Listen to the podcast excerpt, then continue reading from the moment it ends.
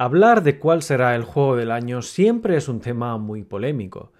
No sé si del que hablaremos hoy será el juego del año, pero lo que sí sé es que es de los más esperados de los últimos años. Frogmación Podcast. Capítulo 99. Tetsuya Nomura la podría liar mucho en Final Fantasy VII Rebirth. Muy buenas a todos y bienvenidos a un nuevo episodio de nuestra Frogmación Podcast. Se acerca el final de febrero y con ello uno de los lanzamientos más esperados en el sector de los videojuegos. Ya sabéis que el año pasado estuvimos hablando del GOTY, Game of the Year, o Juego del Año, y que en un momento dado me mojé en torno a marzo o así diciendo que Resident Evil 4 Remake sería Juego del Año. Bueno, fue nominado a Juego del Año, llegó a finalista, pero se lo arrebató Baldur's Gate 3. Bueno, hasta aquí, cuando me he estado pensando si hacía este episodio, ¿no? Por varios motivos. El primero es que, claro, cada vez que me mojo diciendo que algo será juego del año y no lo es, pues me podéis decir, eh, capullo, no tienes ni puñetera idea y demás. Pero de cada vez más eh, siento que esto de los juegos del año es bastante subjetivo en el sentido que depende muchísimo de los evaluadores, de, quién toma las decisiones finales o de qué votos pesan más en la industria. Sí que es verdad que en, el juego del año del 2023, como finalistas, eh, Resident Evil 4 era una de las opciones, así como Alan Wake 2 o Spider-Man 2, el Mario Bros. Wonder o el Legend of Zelda Tears of Kingdom. De todos estos títulos que os he dicho, solamente el Resident Evil 4 era un remake, es decir, no era nada nuevo, era un juego que ya existía y que simplemente eh, se había remasterizado, se le había hecho un, remake. Bueno, el juego que os voy a presentar hoy sale esta última semana de febrero y es Final Fantasy Rebirth, que de hecho he cogido por aquí el, muñequito de Cloud que tengo de la primera parte de, de Final Fantasy Remake y que en esta ocasión es bastante esperado. Tanto es así que en los propios GOTY, en los propios juegos del año 2023, fue nominado y ganador al premio Juego más esperado. ¿vale? Esto ya nos da una idea. El juego más esperado quiere decir que de todo lo que se va a lanzar en este 2024 es el que crea más hype, es el que crea más ganas. También es verdad que sigue siendo un remake, lo han llamado Rebirth, ¿vale? Muy bien pero sigue siendo un remake, es decir, es una historia que ya la han contado hace 25 años más o menos, 28, si no me equivoco, y que simplemente ahora se ha hecho una reinvención, un remaster, un remake. ¿Hasta qué punto un remake tiene las mismas opciones que un juego nuevo y totalmente original, totalmente, déjame que lo llame, fresco, de ganar un premio de estas características? Bueno, yo diría que más bien pocas.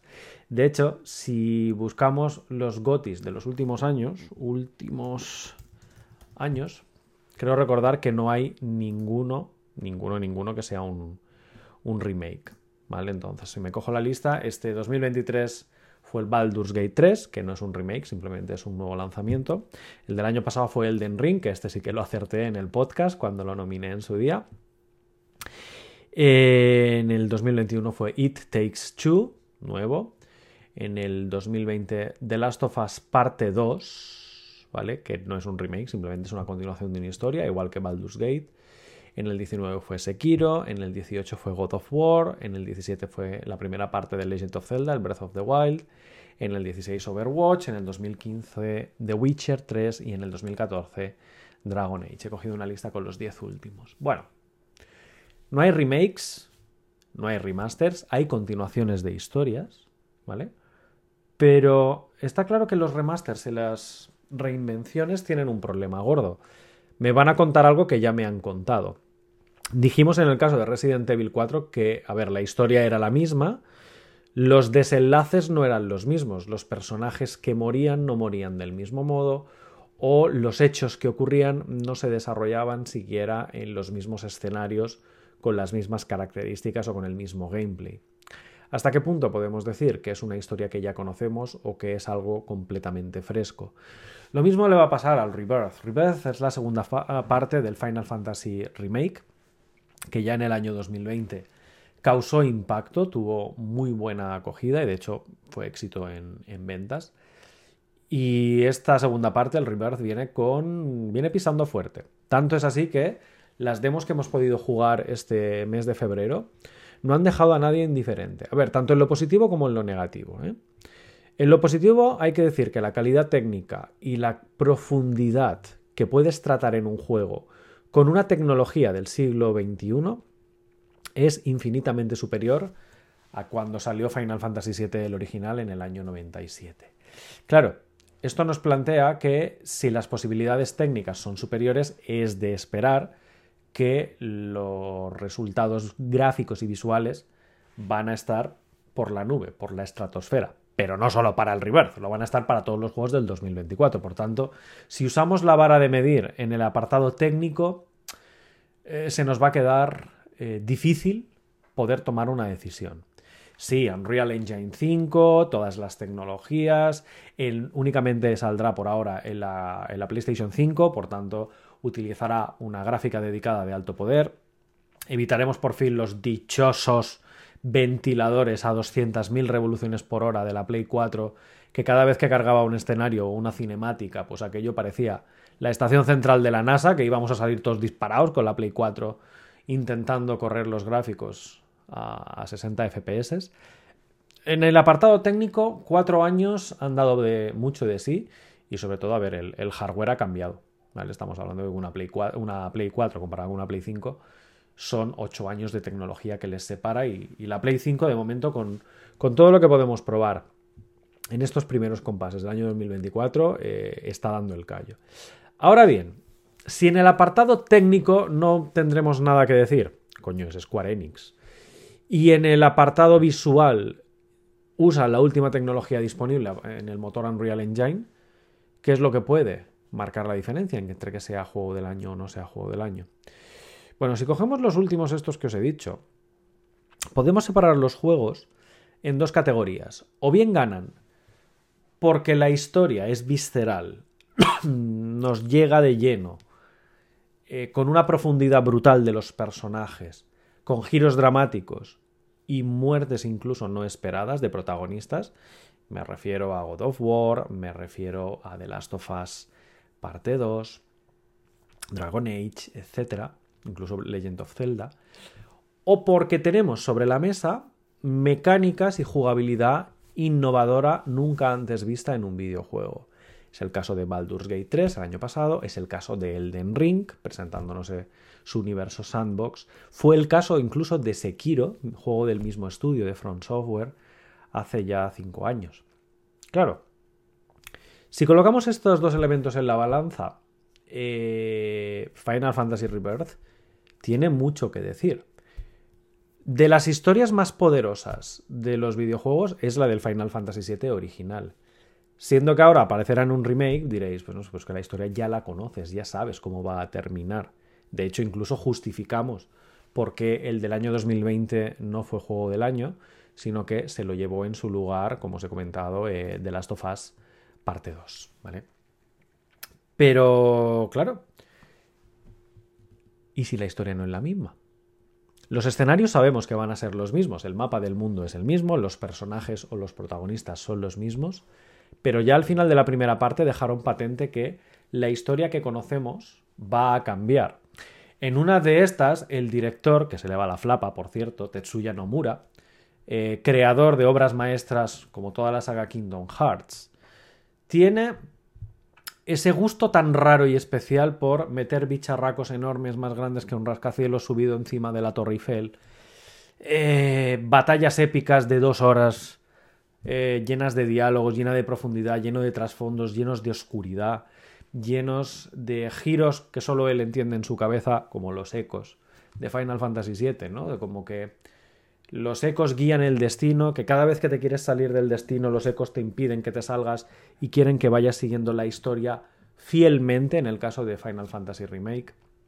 Pero ahora nos encontramos con que los ecos han muerto o los destruimos, fue uno de los, de los enemigos finales de la primera parte de Final Fantasy Remake. Y de hecho, la frase con la que termina es que todo lo que conocemos está por escribirse. Esto nos plantea que desde el punto de vista de la narrativa, todo puede pasar. De hecho, en las demos hemos podido jugar el flashback de Nibelheim. Entre, hemos podido jugar dos partes, el flashback de Nibelheim y, el, y la zona de Junon para ver un poquito el mundo abierto. Si me centro en la primera parte, el flashback de Nibelheim en el, en el juego original era básicamente un capítulo de una hora de cualquier serie que estéis viendo ahora. Simplemente ibais pasando el diálogo, iban pasando cosas, nos iban contando cosas, nos movíamos muy poco, la interacción era mínima, pero era, no sé, eran dos horas de película, una horita de película. Ahora, en la demo, yo la primera vez que lo jugué, eh, que la jugué la demo, eh, tardé dos horas y media en pasármela, leyendo muy bien los diálogos, viendo muy bien las cinemáticas y entendiendo que por lo menos Nomura no ha hecho de las suyas metiendo cosas raras, sino que me cuentan una historia de una transformación, de una metamorfosis, de cómo un héroe se convierte en villano y de cómo el poder, la fuerza y el honor se transforma en el mal más supremo posible. Eh, intento evitar spoilers, por cierto, ¿vale? Ya sabéis que en los podcasts aquí no te voy a venir a contar la historia de un videojuego porque igual lo vas a jugar, no sé yo quién vaya y te lo destripe. Pero sí que desde el punto de vista de la historia, el tratamiento está muy bien. El apartado técnico me ha dejado un poquito que desear. De hecho, la demo termina con el villano, que es Sephiroth. Cualquiera que haya jugado al juego o que conozca la saga lo tendrá identificado como el malote este de dos metros, con el pelo gris y una espada de 8 metros por lo menos, ¿no? Y sí que es verdad que eh, justo el fuego del apartado final de una cinemática donde, en el caso del primer juego, del original, daba pavor, donde veías la locura en los ojos, donde entendías que había ido de ser el héroe a ser el villano, a la decadencia más absoluta y a la locura, porque lo que expresaban esos ojos era puta locura, es en plan, soy un puñetero dios, me he cargado el pueblo y me meto en medio de las llamas para ir a salvar a, a su madre, en este caso, ¿vale? En el nuevo, el apartado técnico, a ver, es una demo. Igual el resultado final va a diferir, porque siempre difiere, en, en el producto último. Pero sí que es verdad que no me ha dado tanto pavor. A ver, también deciros una cosa. Comparar una cinemática de hace 28 años con una de ahora es terriblemente difícil. Porque, claro, las cinemáticas eran prerendeadas y al ser prerendeadas, pues igual eh, se realizaban con una mayor calidad que lo que era el gameplay. El gameplay, habréis visto pues, que los personajes eran cuadrados con apenas 100 triángulos, te hacían un personaje, claro, te ponían unos bíceps, que los bíceps eran cubos del Minecraft, casi casi. A día de hoy tienes un realismo con medio millón de polígonos, de triángulos, con unos brazos brutales, que incluso hay pelos, hay eh, granitos, hay detalles en la piel, pecas, que claro, cuando te planta una cinemática de estas características, ya es muy difícil ver más detalle del que hemos visto en el gameplay habitual, porque es que ya lo has visto todo. Pero aún así sí que es verdad que me dejó... El fuego yo lo veía y decía, hostia, tío, es que este fuego parece en, la, los, los fuegos artificiales de la plaza del pueblo en las fiestas de mi barrio, en lugar de un fuego ahí que queme. Igual es por lo que os digo, porque la diferencia entre el gameplay de hace veintipico años y el de ahora no es tanto. A día de hoy es raro saber si estás en una cinemática o estás en gameplay. De hecho, muchas veces dentro de la cinemática incluso puedes mover el personaje. Por tanto, esa barrera de es, película o es juego que ocurría anteriormente, a día de hoy se ha perdido. Ya las fronteras son súper difusas. Pero sí que es verdad que la forma en la que trabaja el dolor del personaje, del protagonista, de Cloud, viendo cómo Sephiroth se vuelve loco, viendo cómo quema el pueblo, buscando como loco ir a rescatar a su madre. Su madre está en medio del puñetero incendio, atrapada en su casa, y en un momento dado el tío corre a la casa, pero se le cae, no sé si es un, cartel o algo así, que le impide llegar a la casa. Pues la locura absoluta de, hostia, tengo que ir a mi casa, mi madre se está quemando, de buscar una forma de abrir una puerta y de que en esa puerta pasas a través del incendio y que te agachas y que te quemas y que incluso te caes y te vas arrastrando es esa pesadez, incluso cómo lo han programado con los gatillos para que pulses un gatillo, muevas un brazo, pulses un gatillo, muevas el otro brazo. y que un tramo de dos metros tardes casi un minuto gatillo a gatillo a gatillo arrastrándote por el suelo. Eso es lo que yo espero del remake, de que yo ya sé la historia, yo ya sé lo que pasa con Cloud en, la aldea de Nibelheim con Sephiroth, porque es un remake o sigue siendo un flashback de algo que pasó anteriormente y por tanto entiendo que esa parte no pueda cambiar. Ahora, la forma en la que me lo han contado, por lo menos en la demo, chapó, porque me ha transmitido esa sensación que yo esperaba, a pesar del apartado técnico, ya os digo, de un poquito el fuego, los gráficos y los shaders. Incluso os diré más, en el original ya intuíamos, o ya se nos contaba, que la historia que Cloud relataba del pasado y lo que realmente pasó en el pasado son dos realidades diferentes. Aquí no se han cortado un pelo, no han esperado 50 horas de juego para contarnos que lo que Cloud cuenta en esa reminiscencia del pasado es, es falso. En, el, en la propia demo vemos como las palabras que suelta un personaje secundario por allá por el suelo, que está medianamente muerto, ya nos da a intuir que hay cosas. Ya no esperan tanto tiempo en contarnos que a Klaus se le ido la pinza o que está contando una verdad que no es la verdad y demás. No han esperado tanto. Y esto es posible por el poder de los gráficos y por el poder de la tecnología que tenemos a día de hoy. Igual en el juego original hubiera sido un mero diálogo en una caja que hubieras leído y se te hubiera ido en plan, ¿y esta frase qué significa? ¿Qué pinta aquí en este contexto? Aquí integrado en medio del gameplay no es así. Entonces, solo viendo esto, que por cierto es el primer capítulo del juego del Final Fantasy Rebirth, que os digo, se va a lanzar a final de esta semana, el, 29 de, febrero, esto va a ser muy poderoso, va a ser muy potente. Yo creo que si han conseguido tocarme solo con una demo en un primer episodio, puede estar a la altura de juego del año. Ya dejamos y le damos de comer aparte a, todo el apartado de gameplay en la segunda parte, ¿no? en la demo de Junon, donde podemos eh, realizar misiones secundarias, explorar un universo de mundo abierto, encontrar los chocobos, subirnos sobre ellos, eh, escalar por, por riscos, llevar a cabo luchas impresionantes, cumplir misioncillas, ir destapando un mapa. es lo que se espera de un juego universo sandbox en el siglo XXI. Llamadle Assassin's Creed, llamadle The Witcher, llamadle Metal Gear Solid 5. Es lo que esperamos cuando nosotros tenemos una idea de mundo abierto, de explorar, de completar, de investigar. ¿De acuerdo? Ya un día hablaremos un poco más en detalle de los diferentes perfiles de los jugadores, pero ese ánimo completista o ese ánimo de exploración, incluso ver allá a lo lejos una piedra, una roca, y ser capaz de acercarte, ver cómo esa piedra se hace grande, cómo realmente llegas a tocar la piedra, toc toc, o ver que debajo de la piedra hay, yo qué sé, un cofre. Es lo que esperamos de un universo sandbox y de momento, por lo menos en la segunda parte de la demo, también lo han conseguido. ¿Vale? O sea, no tengo nada que decir en contra de este juego. Lástima lo que os digo. ¿Creo que será juego del año 2024? No. No creo. Pero porque lleva el apellido remake. Bueno, no es remake, es rebirth. ¿vale? Pero todos sabemos, o todos le llamamos Final Fantasy Remake parte 2. Sí, Last of Us parte 2 fue juego del año, me lo podríais decir. Eh, yo qué sé. Eh, las historias Baldur's Gate 3 fue juego del año. Pero creo que tiene demasiados, demasiadas cosas en contra. De momento, en lo que es el apartado de 2024, creo que estará nominado y creo que será finalista.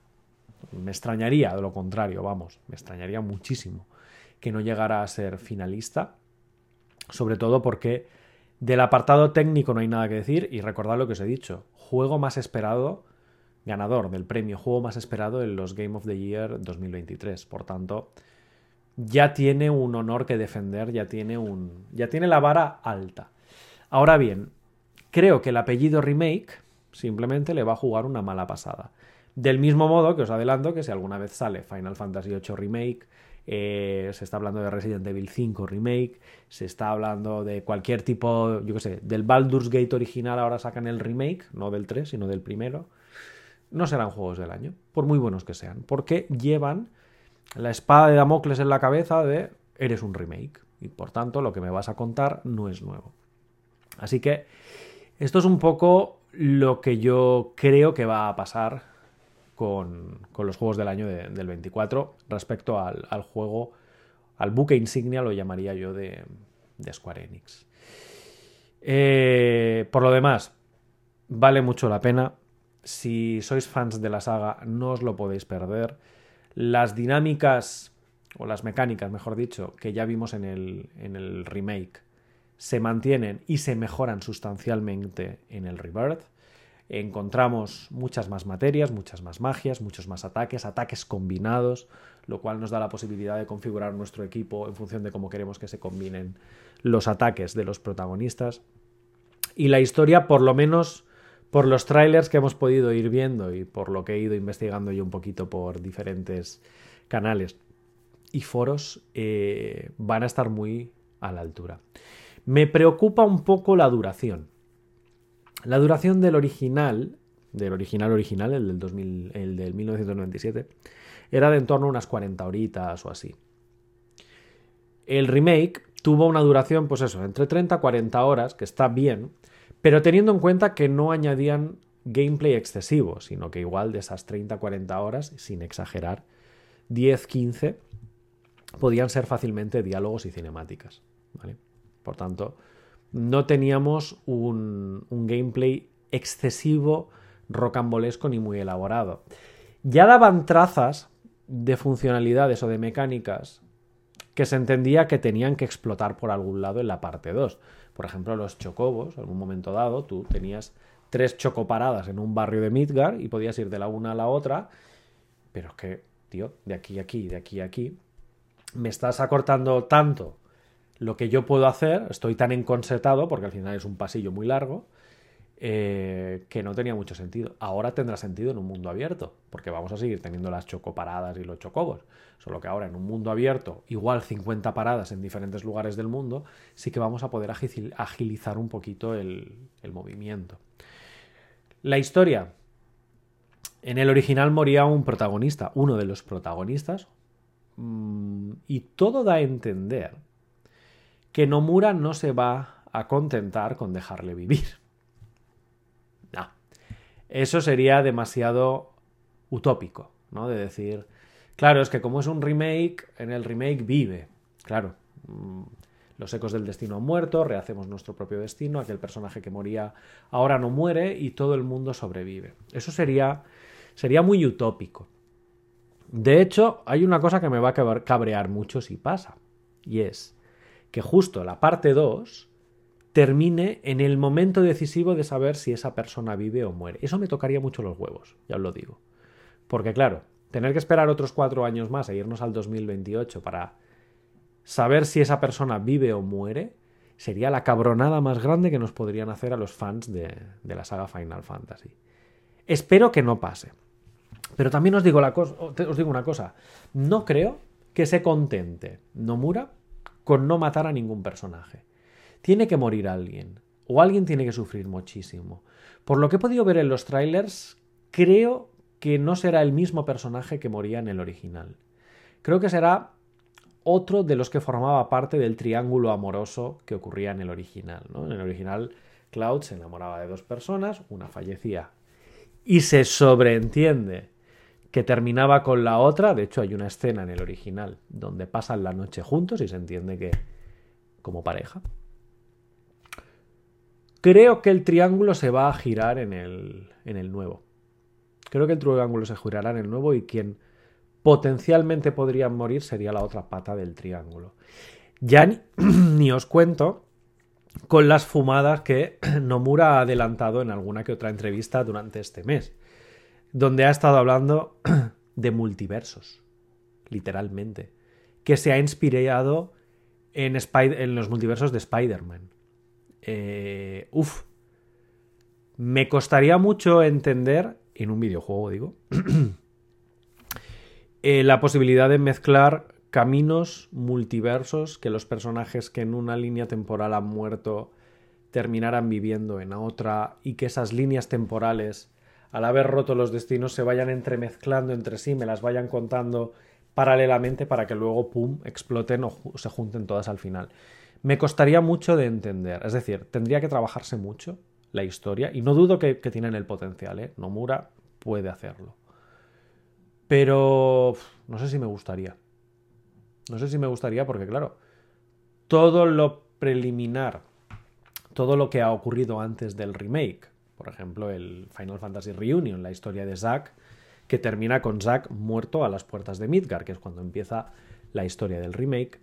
Eh, si lo llegara a revivir así, porque me da la gana, necesitaría que estuviera súper bien contado. ¿Por qué revive? ¿Por qué hay unos multiversos? ¿Por qué se unen esas líneas temporales? ¿Por qué no hemos sabido nada de esas líneas temporales hasta ahora? Lo intuíamos al final del remake y ya las pajas mentales que he podido ver por YouTube han sido cuanto menos interesantes. Si Nomura va a optar por esa línea, por favor que la deje clara. Que la deje muy clara porque lo peor que podría pasar es que justo el juego terminara con uno de esos de esas patas que os he dicho del triángulo amoroso a punto de morir, que quien está muerto ahora estuviera vivo porque se han juntado los multiversos y que de repente aparecieran eh, personajes derrotados de lo anterior, y cuando digo personajes me refiero tanto a protagonistas como a enemigos, ¿eh? me refiero a Giel, me refiero a, a Génesis, que todos los que habían muerto en juegos anteriores a la saga de repente estuvieran vivos porque los multiversos se han cruzado. No sé. Yo creo que ya ha llegado un punto que, que las historias de los videojuegos son muy complejas, tío. ¿eh? Pero que son muy complejas. Yo creo que, que Juego de Tronos hizo mucho daño. Todo lo que ha sido herencia de Juego de Tronos y que ya lo estuvimos comentando en el caso de Final Fantasy XVI, es un Juego de Tronos en videojuegos. Porque los cambios de escenario, la política, las tierras enfrentadas contra no sé quién, poniendo un rey aquí, destrozando un rey allá, es Juego de Tronos, ¿eh? Yo creo que Juego de Tronos, el dichoso George Martin, que no sé si sacará, ¿cómo se llama? Vientos de, invierno, ¿no? Debe, ser el, sexto y último libro de la saga, no sé si lo va a sacar o se va a morir antes, pero ha hecho mucho daño, ¿eh? Muchísimo. Pero en definitiva, le tengo ganas aquí al colega, al, al Cloud Strife, con su Buster Sword, con la espada bastarda esta, con muchas ganas de, ver a dónde nos va a llevar el universo de Nomura. Y os digo, fue, juego eh, fue juego más esperado del año 2023. Vamos a ver si está a la altura de las, de las expectativas. Yo diría que sí, literalmente, y sin dudar diría sí, lo está, porque la demo ha estado por encima de lo que eran mis expectativas. Y vamos a ver si, si realmente termina siendo juego del año o llevar el apellido remake le juega una mala pasada como yo realmente creo que es lo que, lo que va a suceder.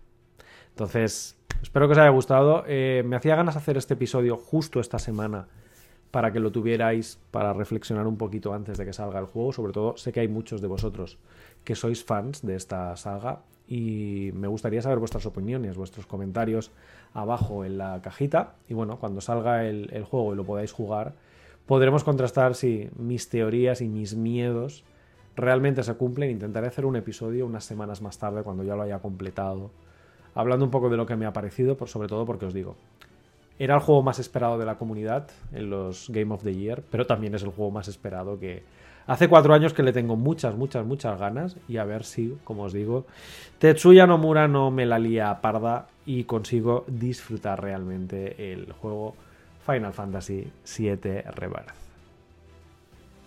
Si te gusta Frogmación Podcast, síguenos en redes sociales, a través de Facebook, Twitter, Instagram o nuestro canal de YouTube. Y consulta todos nuestros cursos o suscríbete a nuestra newsletter en la web frogamesformacion.com.